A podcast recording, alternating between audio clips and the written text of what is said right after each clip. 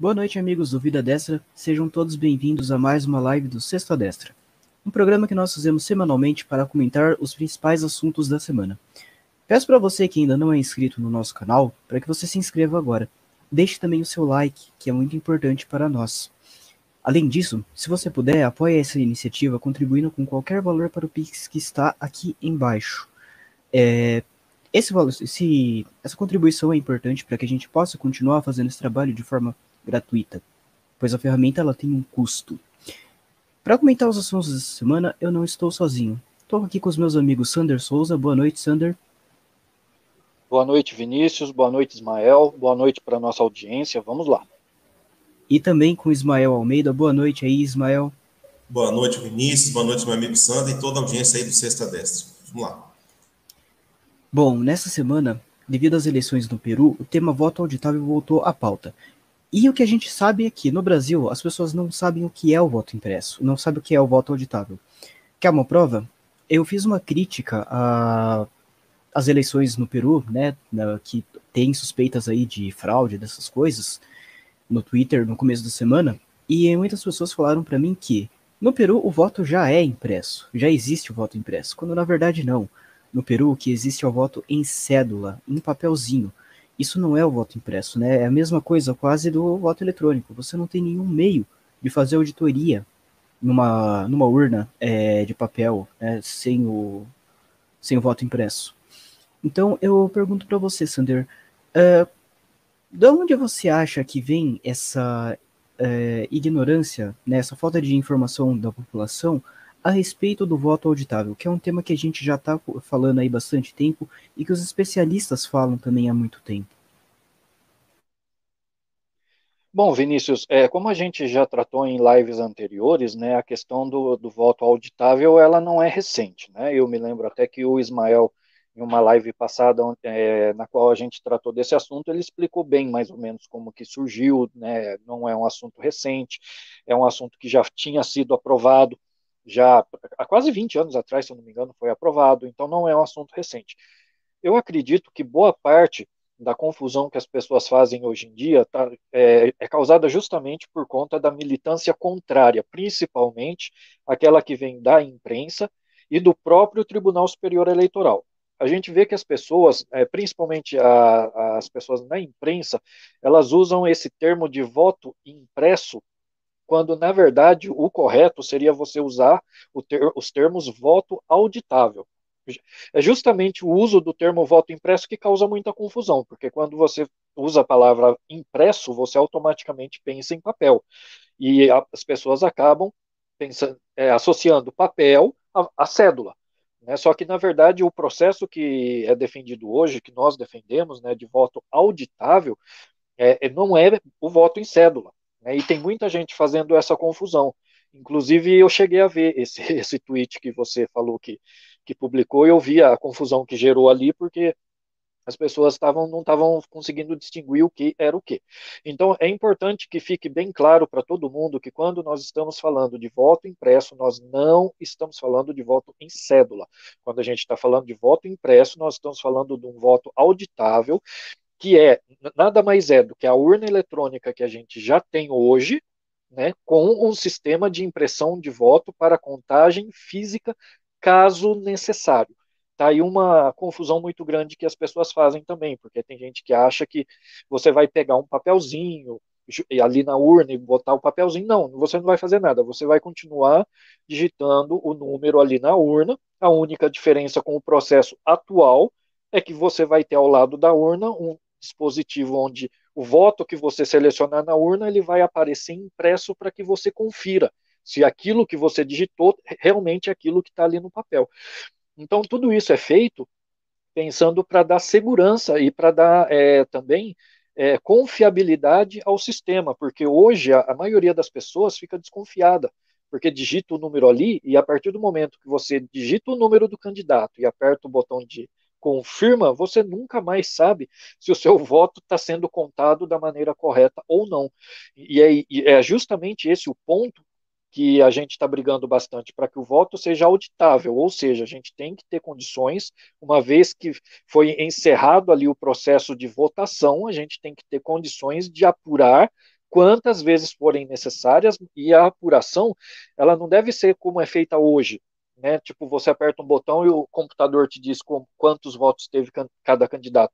Isso não é, não tem como você conferir esses votos que foram dados para cada candidato. No sistema atual, você tem apenas como apertar o botão de novo e ver o computador te dar o mesmo resultado.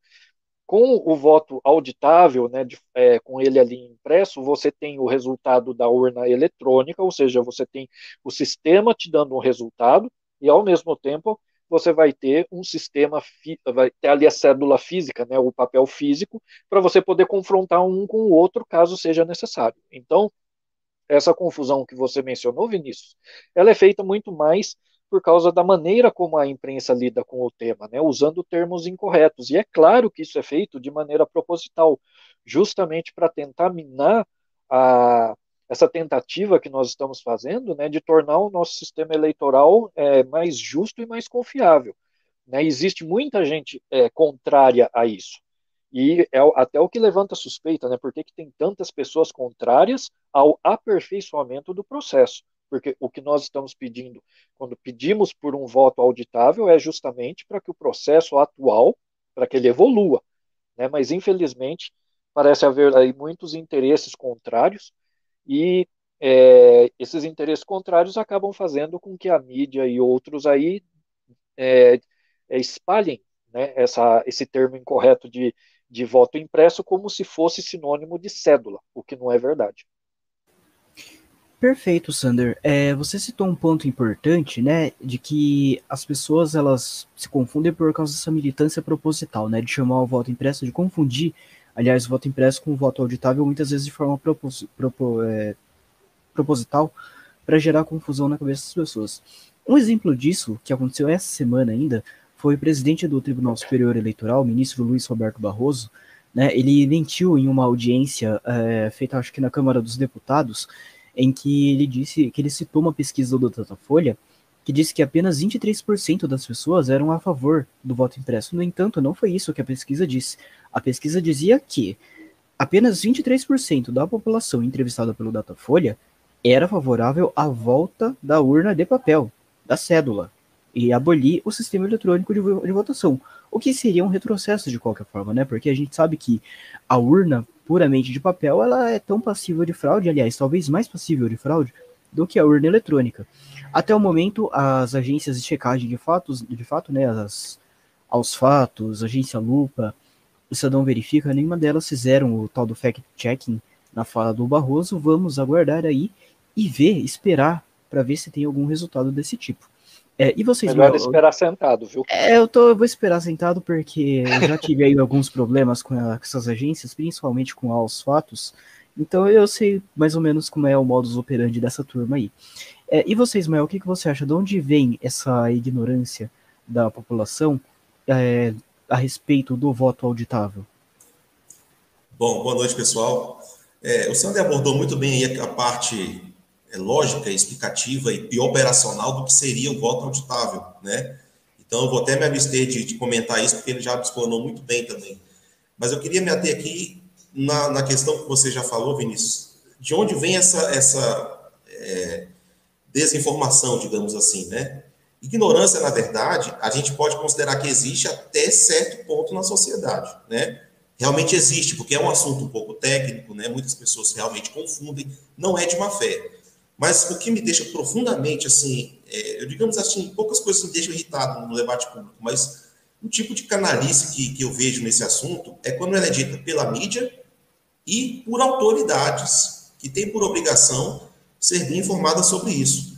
Eu quero pedir para a nossa produção botar aí uma, uma imagem é, que ilustra bem o que eu estou falando, né?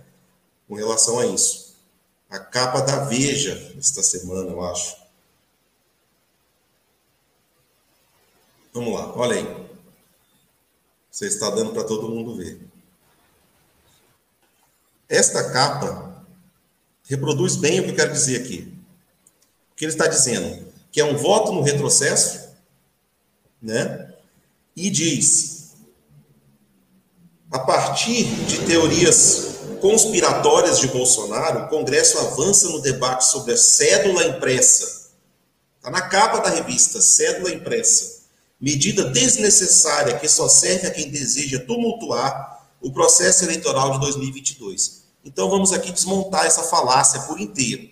Primeiro que não é retrocesso. Para quem não sabe, o Brasil hoje é o único país do mundo que ainda, dos que utilizam é, urna eletrônica, que ainda utiliza a urna eletrônica de primeira geração, que não tem o voto é, impresso ao lado do voto eletrônico. O Brasil é o único. Então, na verdade, continuar do jeito que está é que é um retrocesso. Nós precisamos avançar. O que nós queremos é aperfeiçoar o sistema eletrônico de votação. Né? Esse é o primeiro ponto. Segundo, diz que é uma tese conspiracionista de Bolsonaro. A gente precisa lembrar que essa tese do voto impresso, na verdade, o voto auditável, é algo defendido desde a época do Brizola, para ser, ser bem honesto. O PDT de Manuel Brizola, Leonel Brizola, defendia o voto auditável, que ele foi vítima de uma suposta fraude lá no Rio de Janeiro. Quem não lembra do escândalo da Proconsult, né? Teve esse negócio aí, entendeu? PDT, é, recentemente o PSB abraçou a causa, está defendendo. Um senador, o ex-senador Roberto Requião, é um defensor dessa tese também, né? E são todos de oposição ao governo Bolsonaro. Então, como que é uma tese conspiracionista de Bolsonaro? Isso não faz o menor sentido. Então, isso estando numa capa de um, de um veículo de imprensa que deveria ser, né, ter credibilidade, prezar pela verdade, isso é um achismo do tamanho do mundo. Então, é, é, isso me, me, irrita profundamente, esse tipo de canalice no debate público. Então, não tem retrocesso. Não é uma pauta do Bolsonaro, é uma pauta do país, de defesa da democracia, da transparência no processo eleitoral. Processo eleitoral que não é transparente é várzea jurídica. As pessoas precisam entender isso. E nós temos que mostrar isso de maneira clara. Ok, pode tirar a imagem. A mídia, então, faz esse tipo de desinformação, e o pior, o, o TSE, o Tribunal Superior, Superior Eleitoral, né, que aliás é uma jabuticaba brasileira, né, muitos, muitos países, não, acho que a maioria nem tem isso, justiça eleitoral, acho que é algo que só tem aqui mesmo. O TSE, na figura do seu presidente, o Lúcio Ministro Barroso, ele está numa campanha, campanha, aliás, no sentido literal, gastando dinheiro público do TSE contra o voto impresso, querendo nos convencer que a urna é totalmente segura. E aí eu me pergunto, ele na figura do presidente do Tribunal Superior Eleitoral, ele não é um magistrado, ele não é um ministro supremo, ele é um agente administrativo que tem unicamente a tarefa de cumprir a lei que for aprovada pelo Congresso. Na figura de presidente do TSE, não cabe a ele dizer com relação à legalidade ou não dessa lei, porque isso não está em julgamento no Supremo. Então, cabe a ele, enquanto presidente do TSE, um órgão administrativo, executar, criar os meios para que a lei aprovada no Congresso seja colocada em, em prática, seja concretizada. Então, estranha muito quais seriam os interesses do ministro Barroso em se empenhar tanto numa campanha contra uma, uma matéria que ainda está sendo discutida no Congresso Nacional. E olha, essa semana ele esteve lá, o Vinícius comentou, e falou, além dessa mentira, algumas outras, né? Repetiu essa história de retrocesso, e tudo mais. E ele foi, assim, educadamente elegantemente refutado né, pela deputada Bia e outros parlamentares que ali estavam.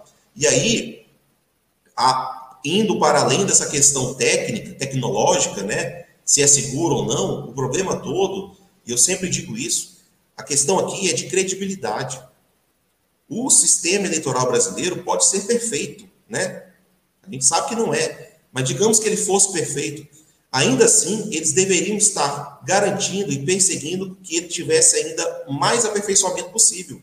Portanto, se o voto auditável o voto impresso é um aperfeiçoamento do voto eletrônico, por que eles estão contra? Não faz nenhum sentido isso. Quem é contra a transparência? Quem pode ser contra a transparência é, do sistema eleitoral brasileiro?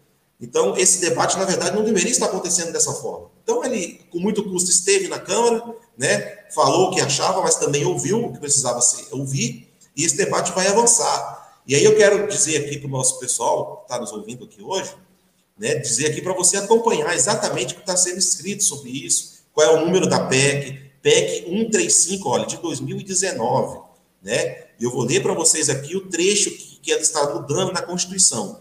Parêntese aqui, por que está sendo feito na Constituição? Porque em 2015, né, a exemplo de outras propostas, foi feita uma inserção do voto impresso na, na, na, na lei eleitoral que teve naquele ano, a Lei 13.165. E aquela altura foi inserido um artigo lá dizendo: no processo de votação eletrônica, a urna imprimirá o registro de cada voto, que será depositado de forma automática e sem contato manual do eleitor em local previamente lacrado. O processo de votação não será concluído até que o eleitor confirme a correspondência entre o teor de seu voto e o registro impresso e exibido pela urna eletrônica.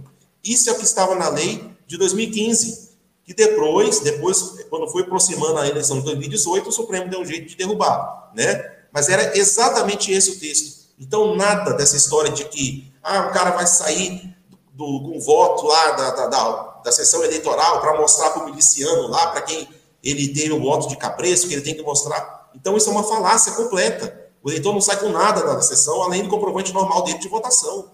Então, isso aí também é uma mentira que eles dizem assim com uma facilidade tremenda, tentando confundir deliberadamente. E aí, como o Supremo derrubou essa lei, por isso foi feita aí uma PEC, né?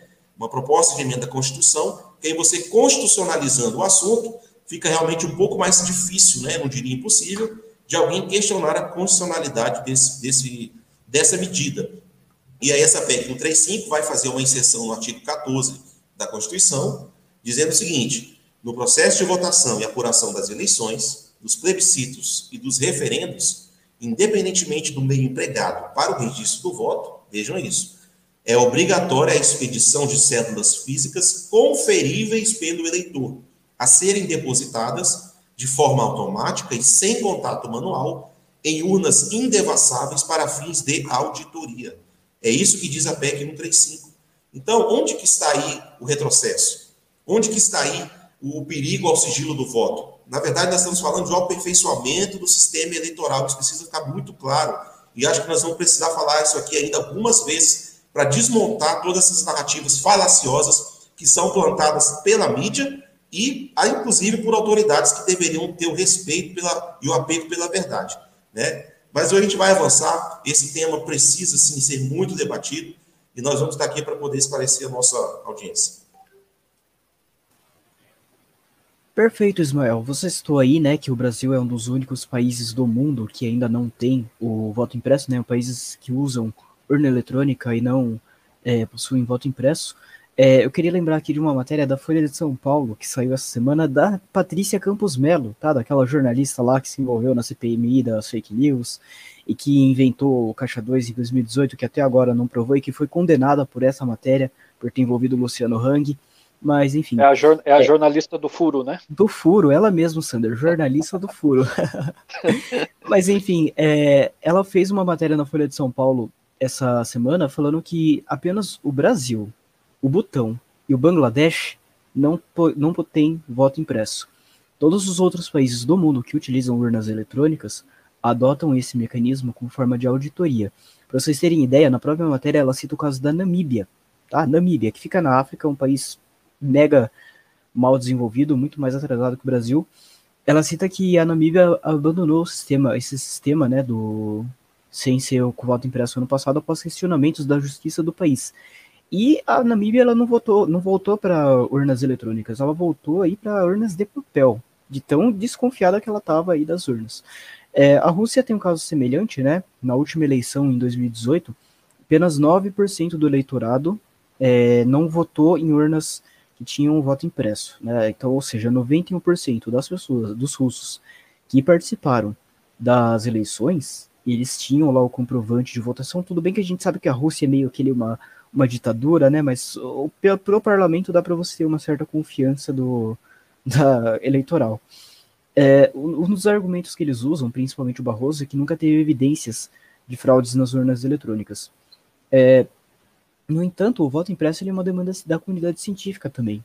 O professor Mário Gaziro, da, da USP, por exemplo, doutor em física computacional pela USP, ele afirma que resistir à implantação do voto impresso aqui no Brasil deixa o país parado no tempo, né? Porque, como a própria jornalista da Folha falou, a gente é um dos três países do mundo que não conta com voto impresso.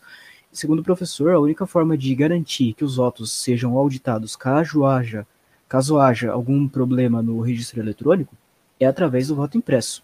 É, esse professor aí, ele não é o único que tem esse posicionamento. Um outro professor também da UFMG, o Geron, Geron von Graff, do Departamento de Computação, ele tem um livro chamado O Mito da Urna Eletrônica, Desvendando a Insegurança, no qual ele tece diversas críticas à urna eletrônica brasileira, né, dentre elas o fato de que nunca viu provas convincentes que fraudes é, ocorreram e ou que não ocorreram. E para ele esse é o problema. A urna ela é tão não transparente que não tem como você garantir a segurança dela. Então fica muito difícil você falar que ela é segura e que ela é insegura ao mesmo tempo, porque não tem como você falar isso, entende? É, é uma coisa bizarra. E somente o voto impresso poderia garantir isso. É, o Barroso ele dizia ser contra, né, o, inicialmente, contra o voto impresso por causa do, dos custos. O que a gente sabe que não é lá muita verdade, né? Afinal de contas, ele faz parte ali do tribunal que gasta milhões em vinho, em lagosta, é, é em gente para tirar, para puxar a cadeira para ministro. Uma coisa bem distante da nossa realidade. No entanto, agora ele mudou o discurso, ele fala que teme a judicialização das eleições caso o voto impresso seja aprovado. É, mas se o sistema é seguro, como ele diz, né, e o resultado da urna bater com o dos comprovantes, não vai haver judicialização. Eu pergunto para você, Sander, você acha que com o voto impresso aprovado é, pode ter o risco de haver judicialização das eleições? Bom, Vinícius, eu acho que não, não da maneira como o ministro Barroso pensa, né? Até porque é, qualquer pessoa participando de um, de um pleito, de uma eleição, é, se ela se sentir lesada de alguma forma, ou se ela desconfiar por algum motivo que o resultado não é, é o verdadeiro, ela tem todo o direito de contestar. Eu acredito que a contestação de um resultado eleitoral faz parte da própria democracia. Você não pode impedir as pessoas de fazer esse tipo de contestação. Né? É aí justamente que entra a questão da, da, da urna com o voto auditável, justamente para facilitar nesse ponto, né, para facilitar no momento em que uma pessoa contestar o resultado, para você mostrar, não, olha, o resultado está correto, está aqui a prova, você pode ver. Né? Agora, eu acredito que essa, é, essa conversa do ministro Barroso é mais no sentido de tentar assustar as pessoas, como se todos os candidatos fossem querer entrar na justiça ao mesmo tempo e isso fosse levar a um colapso da justiça. A meu ver, é mais ou menos essa a, a narrativa que ele está tenta, tentando emplacar. Mas a gente sabe que não é bem assim. Né? É, candidato que venceu, por exemplo, a eleição, ele vai querer, não vai querer entrar na justiça, por motivos óbvios. Nem todo candidato que perder vai também querer entrar na justiça, porque tem gente que é, está na política de boa fé, inclusive. Então, por que, que ela vai contestar o resultado se, se para ela ela tem certeza que o resultado está correto, mesmo ela tendo perdido? Então, é um pouco de falácia, eu acredito, da parte do ministro, e uma falácia para é, construir uma narrativa no sentido de desacreditar né, esse sistema auditável eu acredito que, que mesmo que haja judicialização, não é para ser nenhum absurdo a ponto de, de a gente considerar não implantar o sistema por causa disso. Além do mais, né, o Ismael até citou isso na fala dele, nós somos um dos poucos países no mundo que possui um, é, um sistema judicial eleitoral à parte do sistema judicial comum. Né? É, acho que o Brasil é um dos poucos países que eu conheço, eu não lembro quantos são no total, mas eu sei que, são, que o Brasil é um dos poucos países do mundo que tem uma justiça eleitoral separada, especificamente para cuidar de questões eleitorais. E a gente sabe também que é, tem, é, se a gente contar entre o, o resultado da eleição e a posse dos candidatos, tem um prazo. Esse prazo existe justamente né, um prazo ali de um mês e meio, dois meses, não, depende do, do, resultado, né, se a pessoa vence no primeiro turno ou no segundo turno da eleição, caso haja dois turnos. Mas há um prazo, né, e esse prazo exige, just, existe justamente para caso haja algum tipo de contestação, alguma coisa, para que se possa é, verificar essa contestação e ver se ela é válida ou não. Né, tem, essa, tem essa questão também. Então, eu acredito que não há é, motivo para a gente acreditar que haverá uma grande judicialização. Né? E como eu falei, mesmo que haja, é um direito da, das pessoas contestarem. E outra, nós temos toda uma estrutura da justiça eleitoral aí justamente para fazer isso. A gente paga os caras para cuidarem desse tipo de assunto. Então, se o pessoal quiser contestar resultado, eles que deem um jeito né, de mostrar que o resultado está correto. Agora, é claro que, no modo como está hoje, caso haja contestação, vai acontecer igual aconteceu em 2014, quando o PSDB contestou o resultado, né, quando o Aécio Neves perdeu ali por uma margem pequena para Dilma Rousseff. Né, e chega um ponto que você não tem, vai, vai contestar o quê? O cara aperta o botão, mostra para você o resultado, tá aqui o resultado. Não, mas eu não acredito, não, mas é esse, olha, tá aqui, eu apertei o botão de novo, o resultado tá aqui para você ver. Do jeito que está agora, não tem muito o que você contestar. Agora, é claro que no caso da implantação do sistema com voto auditável, vai ser necessário um pouquinho mais de tempo para se mostrar o resultado correto, porque vai ter que se contar ali os votos físicos, pode ser que leve tempo. Mas isso não é motivo para a gente não cuidar do aperfeiçoamento do processo. Então, eu acredito que isso é uma falácia aí da parte do ministro Barroso, mais uma né, das falácias dele, né, para tentar é, diminuir a credibilidade do, do processo que está sendo proposto, né, e para causar também, é, é, e para manipular, falar o português claro, né, isso tudo é mais para manipular a opinião pública, para tentar colocar as pessoas contra esse, esse processo. Né, eles, a gente vê que eles usam muito a palavra retrocesso. Né, e se a gente parar para analisar friamente a questão, a gente vê que, é, que nós estamos parados praticamente em 1996, né, se eu não estou enganado, porque a gente está ainda usando a primeira geração das urnas, e se eu não estou enganado, ela tem 25 anos já. Então, é, na verdade, nós precisamos é sair lá de 1996 e vir para o século 21, porque a gente ainda está no século 20. Né? Então, usar a palavra retrocesso é complicada, e essa desculpa que o ministro dá né, com relação à judicialização, para mim, não passa de desculpa. Podem haver casos de judicialização? Podem, mas eu não acho que seja em quantidade a ponto de inviabilizar a implantação desse sistema. Perfeito, Sander. Você citou um ponto interessante aí, né, de que a gente paga a justiça eleitoral para fazer justamente isso, né? E o Brasil é um dos poucos países que tem é, esse órgão, né? Esse tribunal eleitoral para fazer as contas. E eu só queria lembrar aqui que a gente não paga barato, não. A gente paga muito caro para eles, tá? Para ir para fazer um serviço pífio ainda.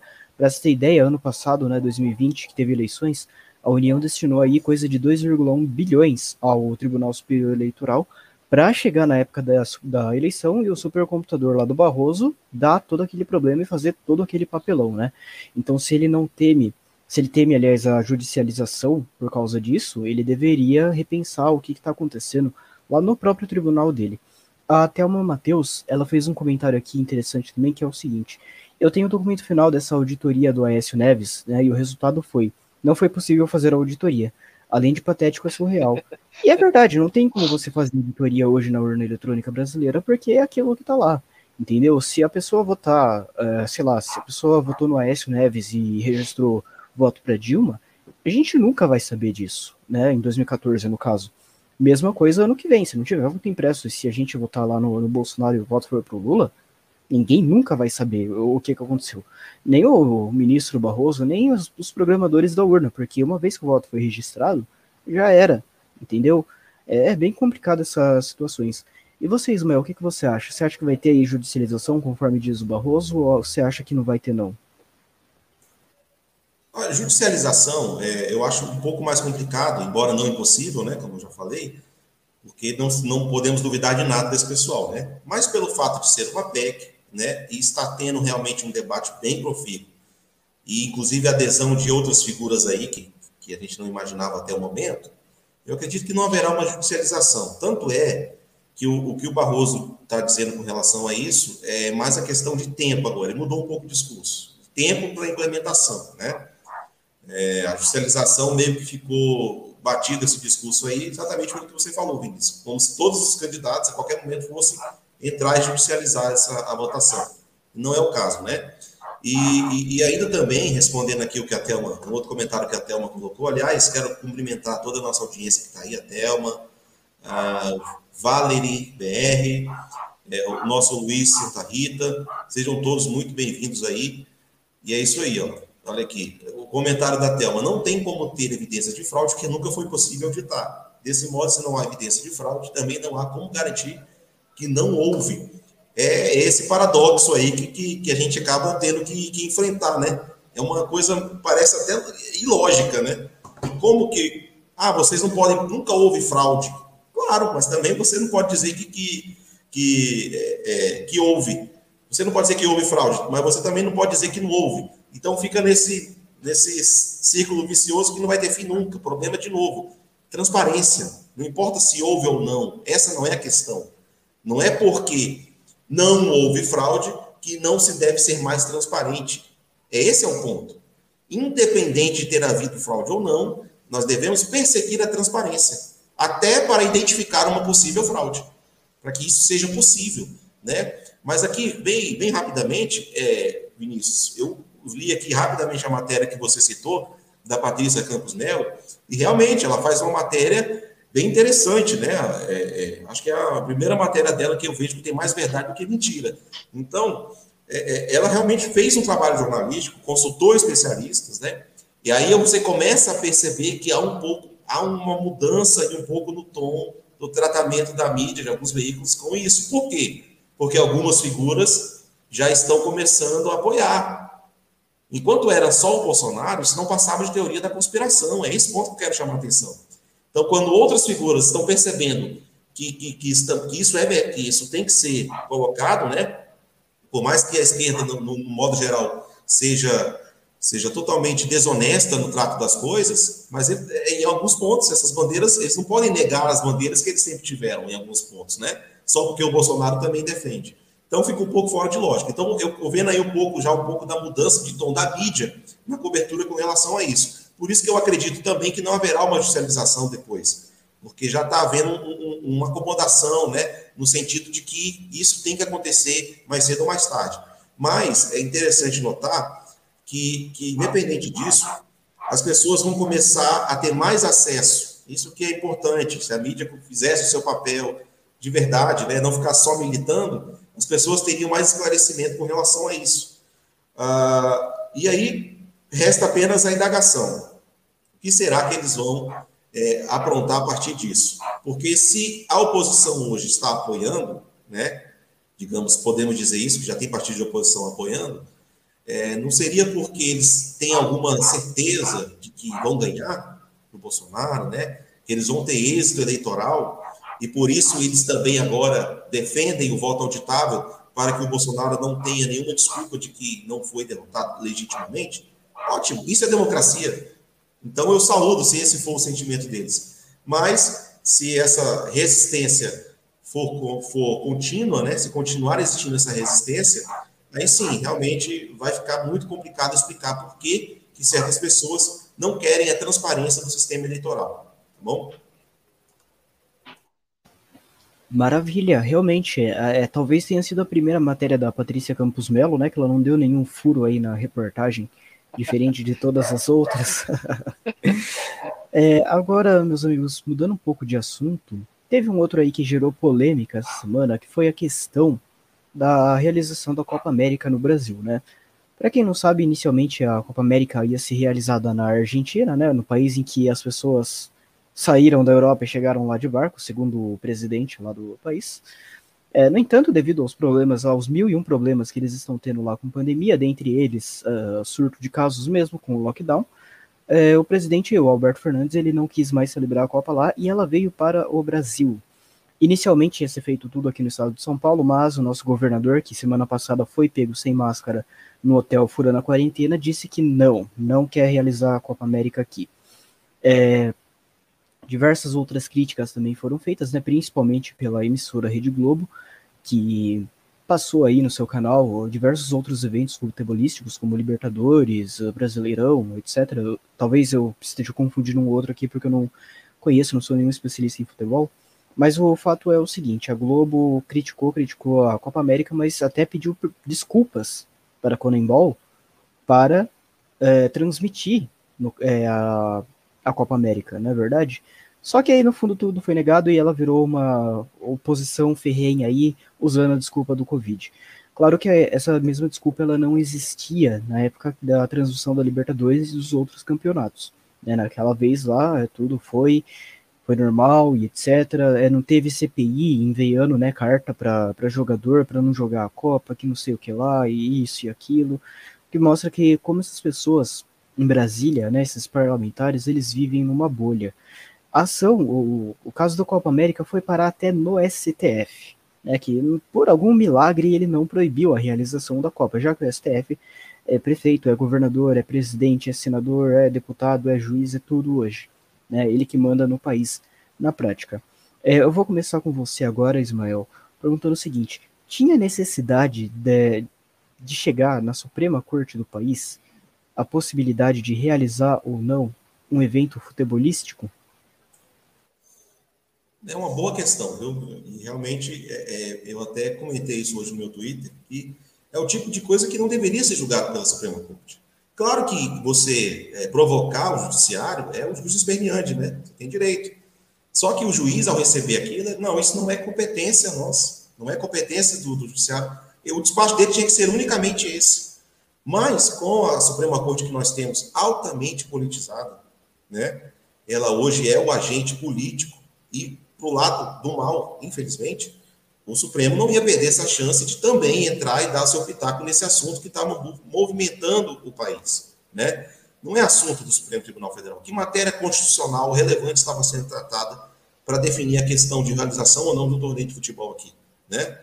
Então, me parece que eles sabiam que o resultado, na verdade, seria esse, não teria como fazer diferente, mas tinham que botar a sua digital. Só aconteceu porque o Supremo deixou e aí colocar mais uma vez o executivo, o Congresso Nacional de joelhos, né, todo a, a, o setor privado, né, tudo que está envolvido em relação a isso aí. Então não tinha necessidade alguma, respondendo objetivamente a sua proposta. E aí, de novo, a questão da hipocrisia, né? Acho que essa palavra gente, eu nunca falei tanto na minha vida como essa, como por agora, nesses tempos. A hipocrisia, em tantos temas com relação à pandemia, e esse é mais um, ela é, realmente está assim a gente não consegue mais nem ter palavras para definir né, o nível de hipocrisia da mídia, de certas pessoas. Porque, como você bem lembrou, vários outros campeonatos estão acontecendo no Brasil, né, Libertadores, campeonatos estaduais, é, torneios de, inclusive, outras modalidades, né, basquete, ginástica, envolvendo também um monte de gente, comissão técnica e tudo mais. Então, é, isso aí ficou muito evidente, esse duplo padrão no tratamento que foi dado a essa questão da Copa América. Por quê? porque houve um pedido direto ao presidente Bolsonaro para a realização da Copa América aqui, dada a impossibilidade de se fazer na Argentina. Não é que a Argentina negou, vamos ser claros aqui. Comembol, Comembol não viu segurança para as equipes e, para quem ia trabalhar no evento na Argentina para fazer, porque a pandemia, sim, lá está em descontrole. Né? No país que alguns dizem que tem inveja de ter um presidente como ele, né? né? O ano inteiro, mais de um ano em lockdown, as pessoas morrendo de fome e a pandemia bombando. Não para de morrer gente e aumentando. Claro que está fora de controle. Então, a realidade, mais uma vez, espancando a narrativa. Essa é a verdade. Como ia ser feito um torneio dessa, dessa, magnitude lá? Não havia. E aí a Comebol viu, né? Depois lá, caiu no Brasil. Né? Se a pandemia estivesse descontrolada, esse fim de mundo, como estavam como estão querendo é, implantar essa narrativa até hoje, a Comebol não teria feito o torneio aqui. Essa é a verdade. Não teria feito. Porque eles são, vamos, vamos lembrar que a Comebol é uma, uma instituição privada, tem interesses comerciais, econômicos, milionários envolvidos num torneio desse. Vocês acham que eles iam fazer isso só para fazer um agrado, de forma irresponsável, fazer um, um torneio desse no país que não tivesse condições? O problema todo foi esse que ao escolher e fechar com o Brasil a, a, a, realização do torneio, a mensagem que passou é o seguinte: o Brasil tem condições, a pandemia está sim controlada, a vacinação está andando, tem total condição de oferecer os protocolos necessários para a realização. Essa mensagem que foi passada. E isso irritou muito os adeptos da pandemia, né, os terroristas de pandemia, a turma que quer ver todo mundo agachado, de joelhos, né, é preso dentro de casa e o país paralisado para que eles possam continuar é, é, nessa saga é, política de tentar derrubar o governo para retomar o poder. Mas a realização da Copa América aqui mostra o contrário. É, e, e é uma oportunidade para que o povo possa participar, ter um lazer, apesar de não ter público, mas vai, vai movimentar algum tipo de economia nas proximidades. Então, tudo isso está envolvido.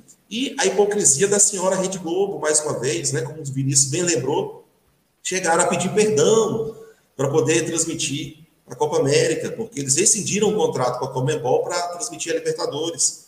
Então, assim, aí ficou muito claro Qual é o interesse por trás disso? O problema, o problema, senhores, era de transmissão, mas não era de vírus. O problema era de transmissão de televisão. Esse era o problema da Copa América.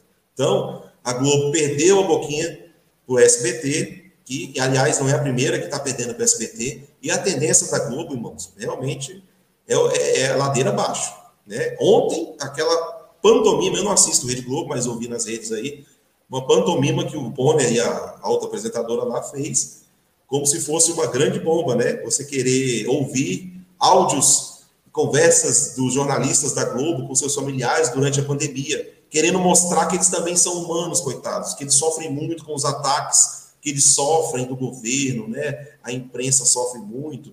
Então, quiseram mostrar uma face humana para que a gente se compadecesse. Mas olha, pelo amor de Deus, aquilo foi um teatro muito patético, muito de baixa categoria e mostra o nível de apelação que eles estão tentando chegar para parecer ainda relevantes, né? Realmente, eles chegaram ao fundo do poço. Talvez eles estejam se dando conta de que é um caminho sem volta, porque eu sempre digo, jornalismo né? E aqui eu abro um parênteses para falar disso. Jornalismo, ele vive de credibilidade. Duas coisas, ou credibilidade ou dinheiro público, né, como era aqui no Brasil até então.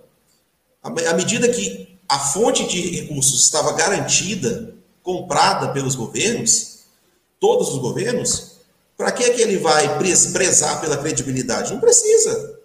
Falando a verdade ou falando a mentira, o recurso, a fonte de financiamento vai estar assegurada né? Você alivia para o governo de plantão, tá tudo certo. Só que quando entra o governo Bolsonaro e reduz drasticamente as verbas destinadas, não vou dizer que não existe, porque existe, existe uma, uma necessidade de publicidade né, das ações de governo e tudo mais, mas ele dá uma reorganizada, como deve ser, não essas distorções que tinham, aí começou a ficar feio. Aí a, a imprensa que precisa de credibilidade já não tinha mais, e agora também já não tem o dinheiro. Resta o desespero e partir para o ataque. Como um cachorro acuado, eles precisam atacar, bater de todo jeito para ver se consegue derrubar.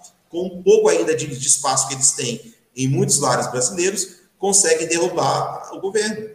Gente, é muito simples de entender. Então, é, essa narrativa toda acaba ficando muito exposta. Então, aí as redes sociais para mostrar também toda essa, essa narrativa, é, esse discurso duplo, né, que realmente é muito odioso, não, não ajuda em nada, e a gente está aqui para mostrar também esse lado. Né? A imprensa tem o seu papel na democracia, é importantíssima, mas ela também é uma arma muito, muito perigosa se mal utilizada, porque se ela não tiver credibilidade e apostar na mentira, como eu mostrei na capa da Veja aí, né?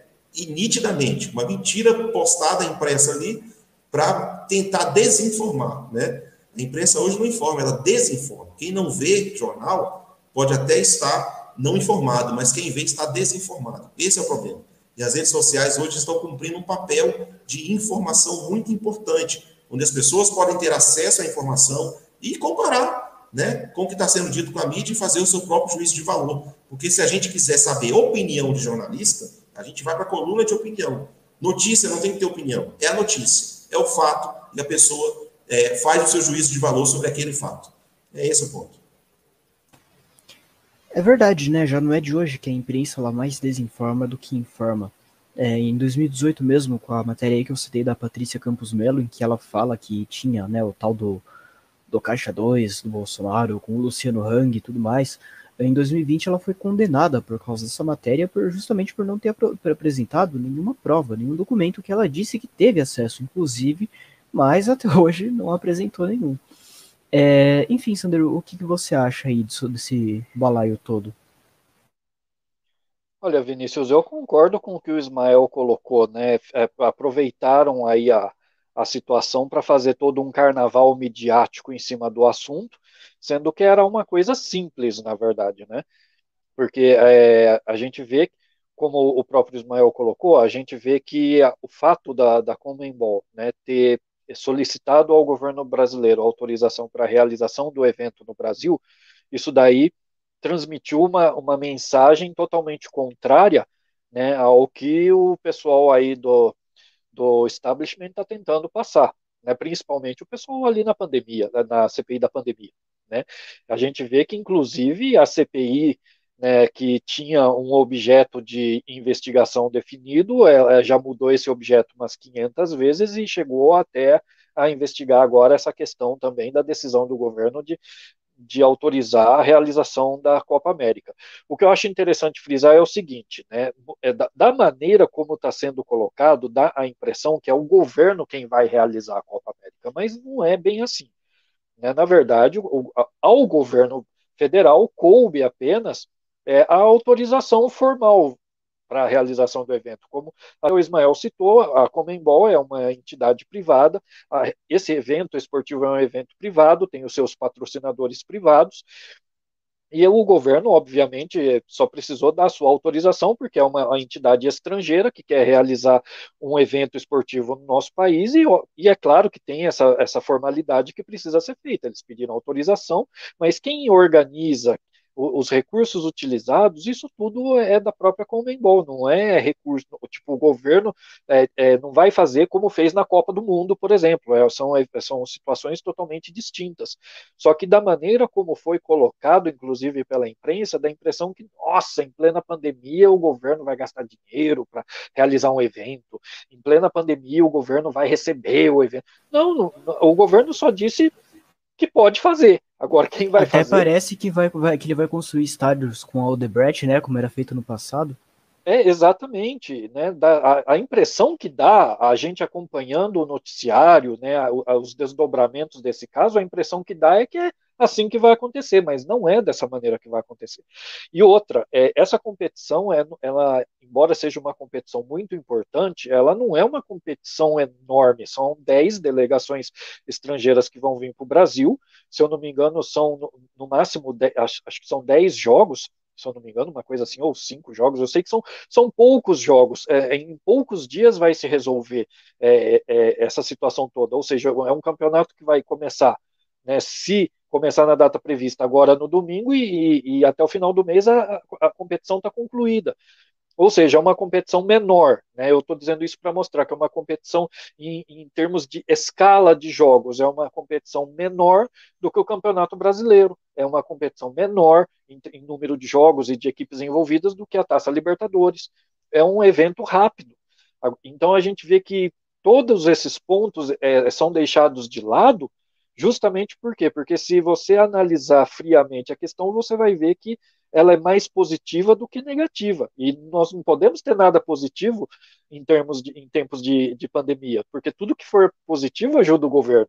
Né? E esse pessoal que está contra o governo quer usar de todos os meios possíveis para atacar o governo. Então não pode ter nada positivo. Copa América no Brasil, para mostrar para o mundo inteiro que nossa situação está sob controle e não é exatamente da maneira como está sendo pintada, não, isso não pode. Né? Então é mais ou menos isso, né? Eu concordo com tudo que o Ismael colocou, e eu só lembro também o seguinte, né? É, essa questão de levar a, a, a decisão aí para o STF, cara, é, é, é, o que a gente até tinha falado no, na questão ali da, da, da, urna eletrônica também, né? Do voto auditável as pessoas têm o direito de contestar aquilo que, que, tipo, se ela se sente prejudicada de alguma forma, ela pode contestar. Agora, é claro que o, o Supremo Tribunal Federal não seria o local mais adequado para esse tipo de contestação, e mesmo que, que fosse, a atitude do Supremo não deveria nem de, não deveria ser nem de fazer uma votação para decidir alguma coisa. Né? Como o Ismael até colocou, deveria ter sido, olha, isso não é incumbência do nossa decidir e ponto final, acabou né, ou até um tribunal de instância inferior, não precisaria ser o Supremo para resolver uma questão dessa. Então a gente vê também aí que até nisso o Supremo anda se metendo. Né, e como você bem colocou, né, Vinícius, hoje em dia o Supremo ele é tudo, né, ele é vereador, é prefeito, é deputado, é, ele, é, todos, o Supremo ele se incumbiu de todos os papéis possíveis na, na, esfera pública, né? E é claro que eles não iam deixar de dar o palpite deles. E o interessante é que o resultado no, no STF foi unânime, até onde eu vi, né? Todos os ministros votaram a favor da realização. Só que, claro, todos tiveram que fazer as suas ressalvas, né? Como se o Brasil não tivesse um, um plano né, de combate à pandemia, como se não tivessem sido adotados protocolos, como se as, as competições que já estão em andamento não estivessem sendo realizadas dentro de protocolos de segurança. Ou seja, é, é, é o STF às vezes se comporta como se eles fossem a babá e nós fôssemos as criancinhas que não sabem de nada, sabe? Que precisam ser guiadas, que precisam ser é, ali cuidadas, mas não é bem assim o caso. Né? Então a gente vê ali todos os ministros votaram que votaram a favor, votaram lá restrições, né? Tipo, não, olha, você pode fazer, mas você vai ter que fazer isso, isso, isso, você vai ter que adotar esse, esse, aquele protocolo. Não seria mais fácil você falar, não, pode fazer porque nós não temos nada a ver com a história e vocês resolvam a questão aí, porque quem a gente existe o Ministério da Saúde para cuidar dessas questões de protocolo. Pronto, não precisa os ministros ficarem entrando nesse tipo de mérito, né? Mas é o que a gente vê, né, todo dia acontecendo, não só nessa questão, mas em várias outras, né? Eles têm que dar palpite e a gente viu aí mais uma vez. E pegando essa questão da Globo, bom, ficou mais do que evidente, né, a motivação toda por trás desse escândalo todo. E eu queria só frisar uma coisa também. Foi ridícula isso eu quero frisar bem aqui, foi ridícula a postura da seleção brasileira. É, a gente entende, até dá para entender que existe aí politização no Supremo, porque a gente já está acostumado, a gente até entende aí que tem essa birra da Globo, porque a gente também já está acostumado. Agora, vinha a seleção brasileira com uma postura dessa, se eu tivesse autoridade, eu tinha destituído todo mundo, técnico, jogador e convocado tudo novo, porque eu achei um absurdo, é uma absurda a, a, a, a postura que eles tiveram, que não teve nada de, de, de esportiva, não foi uma postura esportiva, não foi a, a postura esperada de atletas. Aquilo ali foi postura de militante. E militante a gente não precisa na seleção, não. Já não basta os que tem na Suprema Corte, né? A gente não é, precisa. A gente não, a gente tem militante na Suprema Corte, no jornalismo, né, em tudo que é lugar, né? Chega já, né? Sobre esse ponto, Sander, só para complementar aqui, sobre esse ponto da seleção brasileira, muito bem lembrado, porque o que eu percebi assim é que o Tite começou a dar uns sinais, né? E a gente sabe muito bem qual é o alinhamento político do Tite, né? Não precisa falar aqui. Mas ficou, ficou para mim ficou claro, principalmente depois que os jogadores emitiram aquela nota meio sem pé nem cabeça. Ah, vamos jogar, mas não concordo. Não concordo, mas vamos jogar. Não tem sentido nenhum. Então você via que, na verdade, eles estavam sendo pressionados para adotar um posicionamento. Vamos ser claros aqui. Né? os meninos, a maioria ali, não está ligando para isso, não, porque jogam na Europa. Alguns deles, inclusive, pegos embaladas por aí. Né? Vamos combinar que não tem ninguém ali com consciência política, não sei o quê. Aquilo ali que eles quiseram usá-los, ou convencê-los, ou fazer a cabeça deles, de que eles precisavam se posicionar. Aliás, a esquerda está fazendo isso é, naquela história da cultura do cancelamento, né? Eles pressionam a tal ponto que, que, aquelas, que, que os artistas, os famosos, as celebridades, elas não podem, elas não têm mais o direito de ficar caladas, elas têm que se posicionar e se posicionar contra o governo, né? Então, eu acredito que aconteceu a mesma coisa com os jogadores da seleção brasileira. Talvez um ou outro ali tenha algum tipo de, né, de preferência mais explícita, mas eu acho que a maioria ali houve uma pressão né, digo mesmo do Tite, né, que é o comandante ali, tem uma influência sobre os meninos, para que houvesse esse posicionamento. Tanto é que houve um mistério, ah, eles vão se posicionar, nossa posição é clara, meio que falando por eles, né, mas ninguém, você não via manifestações isoladas de um de outro. E aí, como não viram que não ia, é, é, não ia ser possível, na verdade, desde o começo, todo mundo sabia que essa Copa América tinha que ser realizada, né? São, gente, jogador ganha dinheiro jogando bola. É, ah, é na seleção? Beleza, mas tem contrato de imagem, tem um monte de obrigações que eles têm que cumprir. Vocês acham mesmo que eles iam, não iam jogar um campeonato desse, importante para a carreira deles, por conta de birra política no Brasil? Se isso em algum momento realmente foi de, de, de moto próprio dos jogadores, realmente é lamentável. E eles deveriam realmente pendurar a chuteira e sair fora do futebol, porque tem muita gente boa querendo jogar na seleção brasileira.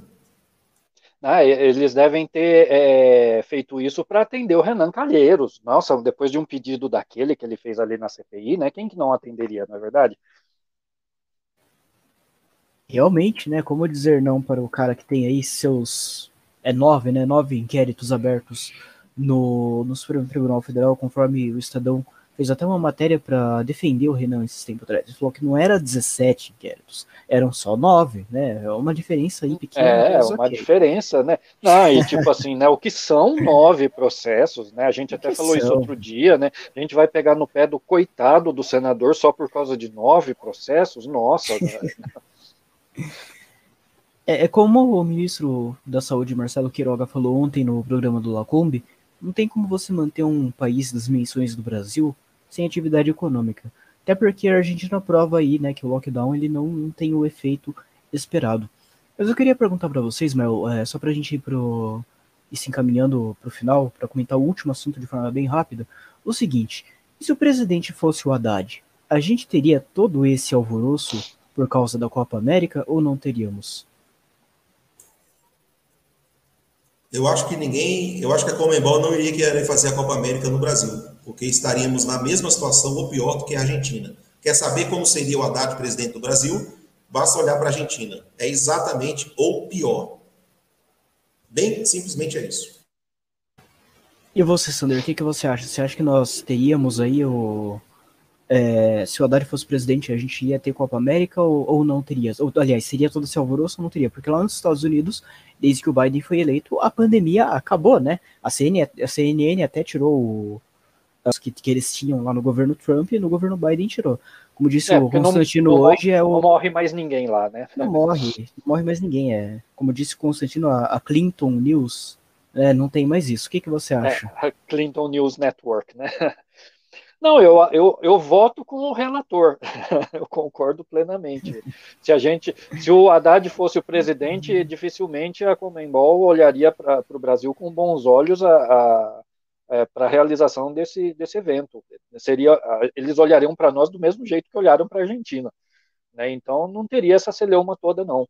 Ou talvez até a gente, né, aí já fazendo uma conjectura, né, pode ser até que a gente tenha é, é, nesse caso, né, do Haddad presidente, que a gente teria a realização do evento, porque de repente rolaria muita propina, muito dinheiro por debaixo do pano, né, né subornos e coisas do tipo, então pode até ser que viria para cá, porque rolaria muita grana por causa disso. Mas coisa que o PT é... sabe fazer muito bem, né? Convenhamos.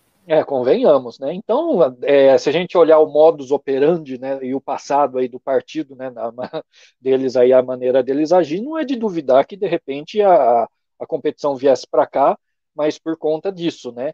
Existe, né, aqui já vou falar de suspeitas, não é nada concreto, porque eu não vi nada concreto, eu só vi falarem a respeito de suspeitas, mas existem suspeitas em relação à escolha do Rio de Janeiro para sediar as Olimpíadas.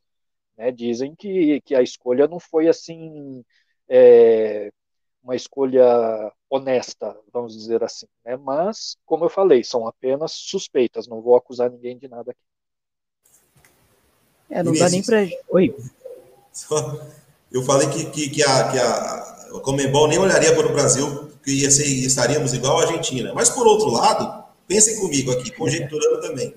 Talvez olhasse porque a pandemia está, estaria controlada no seguinte sentido: talvez nós é, é, estivéssemos aqui adotando o tratamento precoce com aquele remédio que a gente não pode falar o nome e ninguém estaria perturbando, né? Se a gente for pensar bem, bem atenção assim, o, o, o tratamento estaria rolando aí com apoio do governo, né?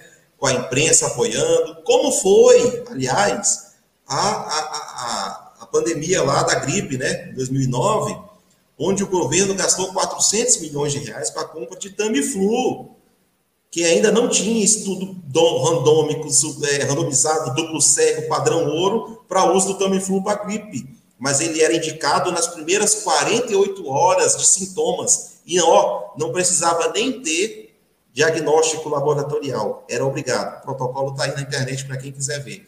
E aí eles conseguiram controlar, né? Mas enfim, hoje em dia é, as coisas evoluem, a ciência evolui, né? A gente não pode mais falar de coisas básicas da ciência, mas tudo bem. Talvez a gente estivesse numa situação é, melhor do que estaríamos hoje se houvesse todo esse boicote. Realmente, tal como o outro remédio, acho que ninguém morreu porque tomou Tamiflu, né? Que convenhamos é um remédio também já usado faz tempo. A gente sabe que sim, todo remédio tem efeitos colaterais, realmente. Mas uma coisa é um efeito colateral aí de certos remédios que a gente sabe, de dipirona, de Tamiflu. Outra coisa, isso seriam efeitos colaterais de tarja preta, essas coisas toda. E outra, ninguém nunca seria obrigado a tomar o tal remédio, né? Como estão fazendo com as vacinas agora. Então ficaria aí a, a critério de cada indivíduo é, tomar ou não. Né? Mas, enfim, aqui na cidade, numa, numa cidade perto de onde eu moro, o prefeito ele deu uma entrevista e ele falou que muitas pessoas morreram lá, né, as que morreram do, do Covid, porque se negaram a tomar o, o remédio que a gente não pode falar o nome aqui. Tá? Então isso aí fica aí pra gente refletir. Um Ô, último... Vinícius. Opa. So, não, só para constar aqui, tá? Eu tomei Tamiflu e não morri. Aí, ó. vivíssimo. Tô vivíssimo. É, só um último ponto para a gente comentar, pessoal, antes de encerrarmos, que é o seguinte. Nessa semana, o Senado Federal aprovou um projeto de lei que cria aí o tal do passaporte de vacinação no Brasil. É no extremo oposto do que faz as, as democracias mais liberais, né, os, os países mais democráticos, é, o Senado brasileiro foi no extremo oposto. Um exemplo de estado que foi aí na, na contramão dessa decisão, que não quis criar passaporte de vacinação de jeito nenhum, foi a Flórida, né? A Flórida, como o Constantino disse hoje, foi uma voz dissonante de todo, toda a tal da ciência da, da pandemia. Inclusive o governador Ron DeSantis, ele deu uma entrevista essa semana, né, o governador da Flórida, e ele falou o seguinte, é, a Flórida se deu bem porque ela seguiu a liberdade tá? Ela não seguiu o que dizia o Dr. Fauci, né? Em uma alusão aos e-mails todos que vazaram aí do, do médico lá dos Estados Unidos, do Mandetta norte-americano, né? Do, da encarnação da ciência. Queria perguntar agora, começando com você, Sander, o que, que você acha aí dessa ideia do Senado de criar o, essa medida ditatorial desse passaporte aí de vacinação? Ah, cara, eu acho, eu acho bastante. É uma coisa complicada, tá? Para ser bem sincero, porque é, eu, eu, vejo da seguinte forma: primeiro, né, é, a gente está usando é, várias vacinas aí para vacinar a população. A gente tem aí a Coronavac, a gente tem a, a da AstraZeneca, tem a da Pfizer, né? E a gente sabe que nem todos os países aceitam a Coronavac, por exemplo. Então, é, de que adianta a gente criar um um passaporte aí de, de, de vacinação, um negócio desse tipo, se tem lugar que a gente vai e a, a vacina que a gente tomou não, não, não é aceita. Né? E outra, é, e as pessoas que não quiserem tomar, elas vão ser obrigadas a, a tomar, então? E outra, é, se eu for tomar vacina, então, por exemplo, ah, eu preciso viajar para a Europa, lá não aceita Coronavac, eu quero que me deem, então, a AstraZeneca. Eles vão dar a vacina que eu quero, eu vou poder escolher a vacina que eu vou tomar? Sabe? Então, é, eu acho que, assim, é uma medida que que, além de autoritária, ela gera uma série de consequências práticas que mais atrapalha do que ajuda nesse momento. Eu não acho que, que seja necessário, inclusive, isso. Não vejo motivo para isso. Já existe, por exemplo, alguns países, o Japão é um deles, que pede, por exemplo, para algum, alguns países, no caso do Brasil, até onde eu sei, não, porque eu não precisei apresentar isso, mas para alguns países, o Japão pede comprovação de que você tomou vacina contra a febre amarela. Só que não é, não há a necessidade, né, isso para você obter o visto, né, para você viajar para lá. Só que não há necessidade de um passaporte ou qualquer coisa, uma, um negócio absurdo para isso. Basta você ter um documento ali que mostre, traduz, entrega ali no consulado com a documentação para você obter o visto e pronto resolve o problema. Não é uma coisa tão complexa. Agora, o próprio governo, você vê, isso parte do governo estrangeiro, não é algo que parte do nosso governo. Agora, o governo brasileiro instituiu um negócio desse, ele mesmo está nos segregando, vamos dizer assim, né? Já não basta essa segregação, entre aspas, que a gente vê de alguns governos estrangeiros, agora nós vamos ter uma segregação do que o próprio governo impõe para nós também. Eu acho um pouco complicado. Mas, assim, é uma medida recente, né, que foi aprovada essa semana, é, a gente tem que ver aí os desdobramentos. Eu, é, foi aprovada no Senado, eu não sei se, se já passou pela Câmara, até onde eu sei, eu acho, acho que ainda não passou, parece que ainda vai para lá. Então, é, o Ismael, eu creio que pode falar melhor sobre isso. Se ainda vai para a Câmara, então eu espero que a Câmara derrube esse negócio, né? Porque realmente não faz muito sentido. Na prática, não ajuda em nada. É uma coisa que na prática não vai trazer nenhum benefício para nós realmente, né, com tantas coisas urgentes que o Brasil tem para resolver, privatização da Eletrobras, reforma administrativa, reforma tributária, né, todos esses pontos extremamente importantes, é, é um absurdo né, como você disse, é uma sonegação eles falarem aí em passaporte de vacina, sendo que já existe aí a carteira de vacina. E a Thelma, novamente, ela lembrou de um ponto interessante aqui. É, a gente está falando de vacinas experimentais, tá?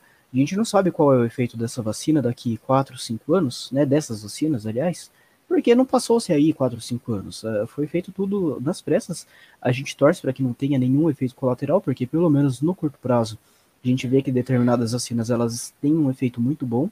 Né? A Pfizer é um exemplo. Lá em Israel, por exemplo, já não se usa mais máscara. Muitas coisas já estão reabrindo. O mesmo acontece com vários estados norte-americanos devido à vacinação. Mas é aquilo, tem que ter sempre cuidado, né? Sempre deixar aí é, a critério do indivíduo. Afinal, ele tem que escolher, ele tem que ter o direito de decidir o que, que as pessoas injetam no corpo dele. Não, não é assim esse negócio de vacina obrigatória, de passaporte, de vacinação. É, esse negócio aí do, do passaporte, inclusive, é algo mais próximo de Hitler e Stalin do que de um, de um presidente dos Estados Unidos no século XX, por exemplo. Né, na época o Vinícius. Do... Oi.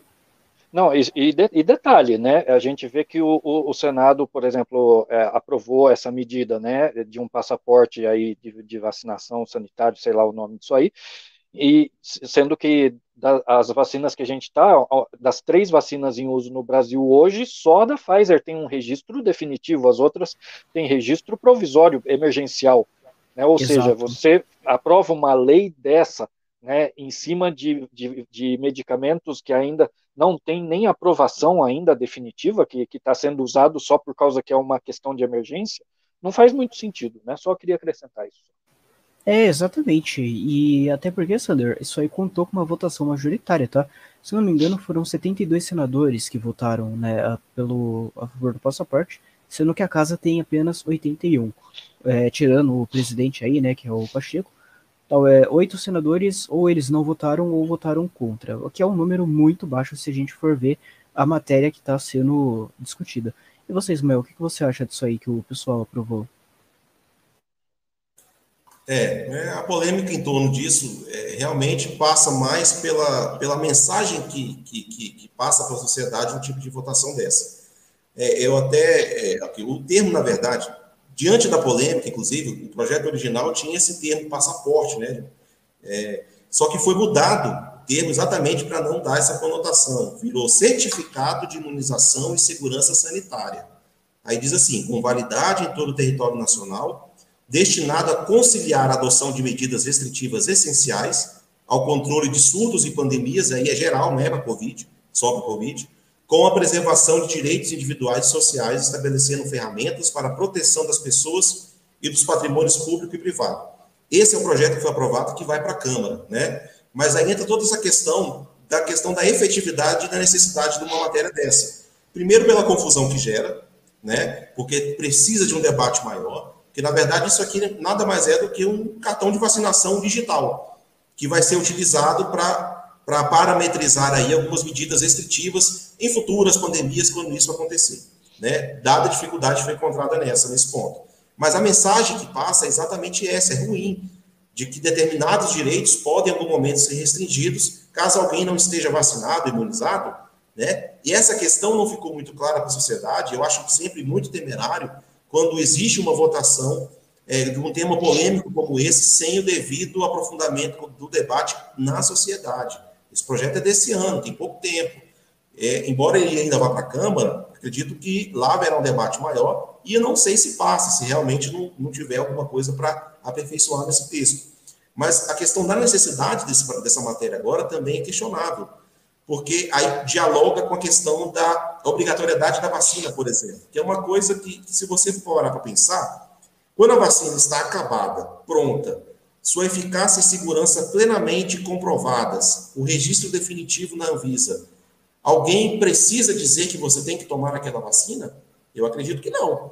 Né? A maioria das vacinas do nosso plano de imunização, que, que já estão no plano há décadas, são nessa condição. E elas são obrigatórias, mas ninguém precisa dizer. A gente leva os filhos, nós mesmos tomamos, sabendo que elas têm um efeito benéfico, que vamos proteger daquela doença. Não é porque tem uma obrigação. Então, veja, você não tem como, da mesma forma que exigir um certificado de imunização associado a uma vacinação, com vacinas que ainda não estão finalizadas, devidamente testadas do ponto de vista de segurança, é, é inócuo do mesmo jeito. Então, são medidas fadadas ao fracasso, né, de difícil implementação, sem recorrer a medidas autoritárias e arbitrárias. Isso realmente é muito ruim para o Brasil. É, eu espero que a Câmara faça um debate mais aprofundado sobre a matéria e realmente fica aí o nosso alerta e vamos seguir acompanhando esse assunto. Sobretudo, torcer também para o presidente vetar, né, caso a Câmara resolva aprovar essa absurdidade aí, esse absurdo. É, eu acredito que o Bolsonaro, pelo que ele vem falando até agora de vacinas, né, inclusive já fez críticas vorazes à vacinação obrigatória, acredito que ele vetaria se isso é, passasse. Claro que o Congresso pode derrubar o veto, mas aí já são outros 500. Acredito que até lá, devido à lentidão do processo legislativo, isso tudo já tenha passado, já tenha acabado e talvez nem seja necessário mais uh, passaporte de vacina, vacina obrigatória. A gente torce para que esse debate aí fique no passado, até porque ano que vem tem eleições, não é verdade? Então a, a pandemia ela acaba em 2022. Não vai mais existir coronavírus ano que vem. É, é, ainda mais quando você tem aí João Dória, Lula, é, todo mundo tentando se reeleger, todo mundo tentando ganhar ali o lugar do Bolsonaro. É, terminando aqui, gente, é, Sander, suas considerações finais, por favor. Bom, Vinícius, eu gostaria de aproveitar aqui as, as, minhas considerações finais. Queria fazer um agradecimento público aqui ao perfil Dama de Ferro lá do Twitter que nos auxiliou aí hoje, né, é, para que a gente pudesse realizar a entrevista com o Rodrigo Constantino. Né, hoje foi tão corrido ali na, na entrevista que, que até passou batido essa parte. Então eu queria só deixar registrado aqui o, o agradecimento público né, e também convidar o pessoal que não assistiu à entrevista ao vivo que assista a entrevista que está aqui no nosso canal. Né, e eu quero aproveitar também e, e agradecer né, pela oportunidade de, de estar tá aqui participando de mais uma edição do Sexta Destra. Né, e se Deus quiser, na semana que vem a gente está aí junto novamente. Muito obrigado.